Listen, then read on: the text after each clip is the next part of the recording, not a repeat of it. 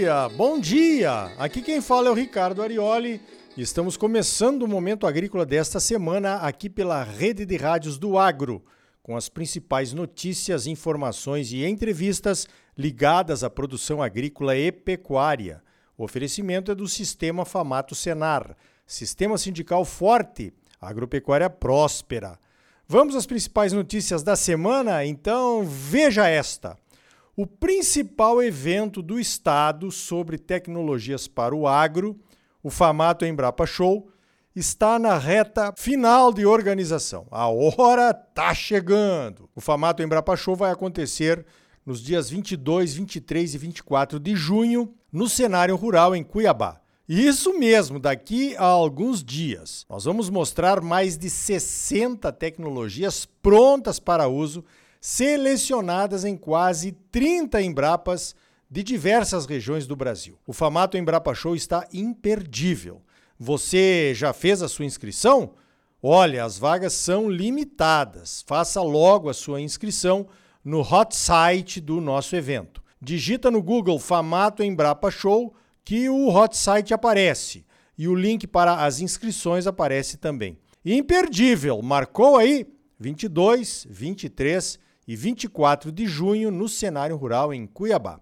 Falando em tecnologias para o agro, nessa semana estivemos em Petrolina, lá em Pernambuco, para visitar um centro de pesquisas da Bayer.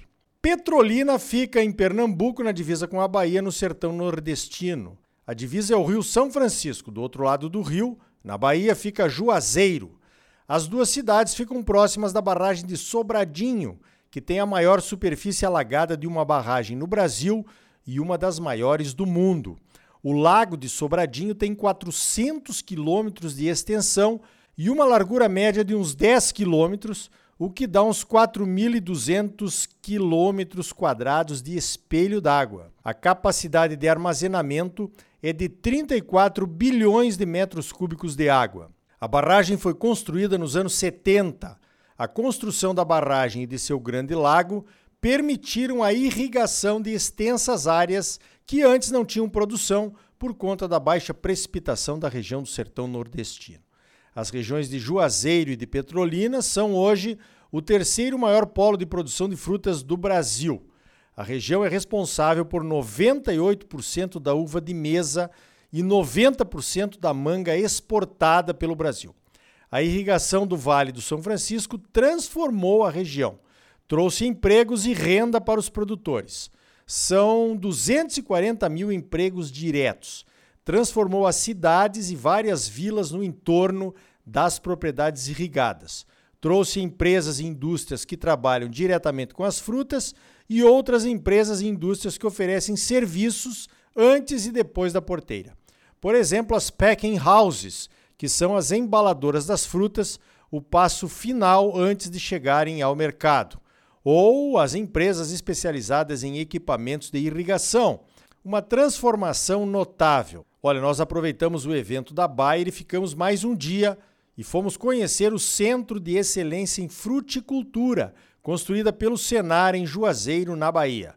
O centro tem uma área construída de 2.500 metros quadrados, distribuídos em oito pavilhões divididos em salas de aula modulares e flexíveis, com central multimídia e recursos tecnológicos, laboratórios de pesquisas e de informática, auditórios, área de convivência e alimentação, biblioteca e pavilhão de aulas práticas. O Centro de Excelência em Fruticultura foi inaugurado em outubro de 2017 e está transformando a mão de obra da região. Hoje tem fila para fazer os cursos oferecidos pelo centro e fila para contratar os alunos no final dos cursos. Mais um pequeno grande detalhe: todos os cursos são gratuitos.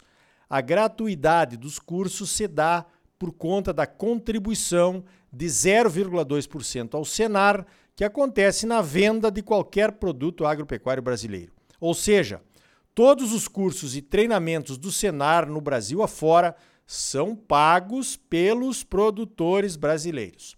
O Senar já tem outro centro de excelência funcionando em Campo Grande, que é dedicado à pecuária de corte. Mato Grosso vai ter um centro de excelência em integração lavoura pecuária floresta que está sendo construído em Tangará da Serra. E outros mais virão, como o Centro de Excelência em Cana de Açúcar, que será em São Paulo, e outro de café, que será em Varginha, lá em Minas Gerais. Sobre o Centro de Excelência, vamos falar mais daqui a pouco no Momento Agrícola. Voltando à visita ao Centro de Pesquisas da Bayer, em Petrolina, esse é aquele centro que foi invadido e depredado pelo MST em 2013, quando ainda era da Monsanto, numa ação lamentável. Destruir pesquisas não tem cabimento nem perdão, principalmente pesquisas agropecuárias, que garantem o crescimento da produção via produtividade e, consequentemente, a sustentabilidade dos sistemas de produção. Garantem o abastecimento da mesa do povo e ajudam a controlar a inflação, mantendo o poder de compra dos salários. E ainda podem reduzir os preços dos combustíveis, como no caso do etanol e do biodiesel, e de lambuja ainda reduzem emissões e poluição. Só agora, quase 10 anos depois, a empresa resolveu reabrir o centro para visitas. O centro de pesquisas da Bayer é show. Podemos ver o que há de mais avançado em termos de tecnologias para acelerar a obtenção de plantas de soja e de milho mais produtivas, menos suscetíveis a ataques de insetos, resistentes a herbicidas e por aí vai. Aquilo que só víamos lá nos Estados Unidos, principalmente aquela máquina que tira pedacinhos dos grãos para análise genética, agora estão aqui. A análise da genética das sementes ainda é feita lá nos Estados Unidos, mas eu acho que logo, logo a Bayer vai montar um desses aqui no Brasil. Daqui a pouco vamos falar mais sobre a visita ao Centro de Pesquisas da Bayer, lá em Petrolina, aqui no Momento Agrícola. Olha, a conclusão que me veio à cabeça durante a visita à Bayer, junto com lideranças de entidades do agro de todo o Brasil, foi de que o interesse pelo Brasil só vai aumentar. O Brasil já é um dos grandes players da produção agropecuária do mundo, todos já sabemos disso. E é aqui que a produção agropecuária poderá crescer ainda mais nos próximos anos. Nós já passamos da fase de sair atrás de tecnologias de produção pelo mundo afora.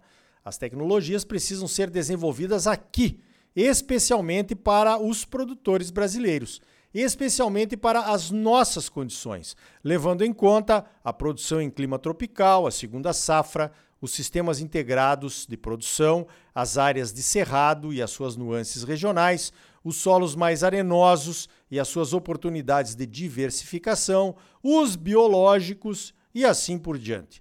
As empresas que já enxergaram isso saíram na frente. As empresas que não fizerem isso ficarão para trás. Não somos mais a bola da vez em produção tão somente. Somos a bola da vez agora em desenvolvimento tecnológico. Precisamos de tecnologias feitas sob medida e não de tecnologias apenas tropicalizadas. E é aí que voltamos ao famato Embrapa Show. As grandes empresas têm um sistema para fazer chegar as suas tecnologias até os produtores.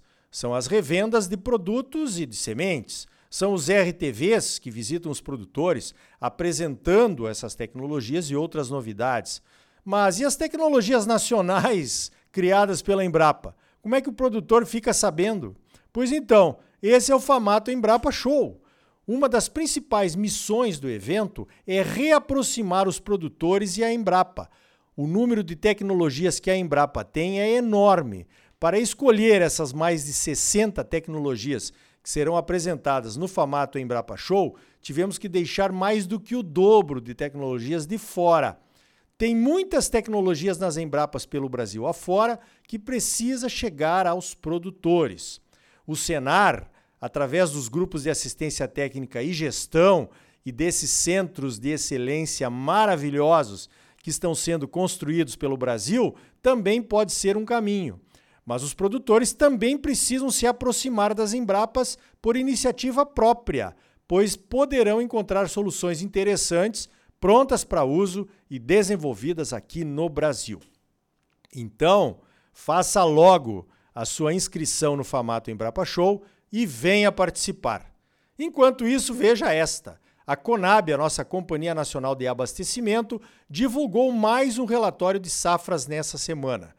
É o nono relatório da safra 2001-2022. Segundo o relatório, vamos colher 115 milhões e 200 mil toneladas de milho, considerando todas as safras. Seriam 80 milhões de toneladas colhidas agora, na segunda safra, colheita que ainda está apenas começando.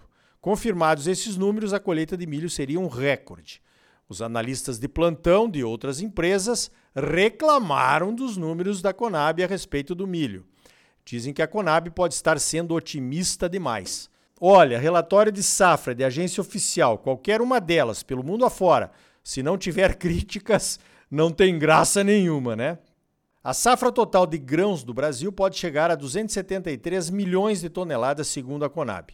A safra total de grãos do Brasil também seria recorde se os números da Conab se confirmarem. A soja, que já está praticamente colhida em todo o Brasil, produziu 124,3 milhões de toneladas, segundo a Conab.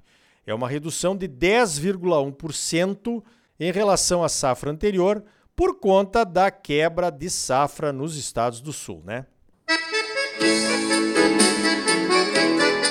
Então tá aí. No próximo bloco, vamos conversar com a Maraika Damen, responsável pelo Centro de Pesquisas da Bayer em Petrolina, lá em Pernambuco, que visitamos nesta semana. É logo depois dos comerciais. E ainda hoje você vai conhecer o trabalho do Centro de Excelência em Fruticultura do Senar, que fica lá em Juazeiro, na Bahia. E também vamos falar das perspectivas para o agro brasileiro no mercado mundial com o Marcos Yankee, que é professor do INSPER. E aí? Tá bom ou não tá? É claro que tá bom, você só merece o melhor. Então não saia daí. Voltamos em seguida com mais momento agrícola para você, um oferecimento do Sistema Famato Senar. Sistema sindical forte, agropecuária próspera. Voltamos já. Música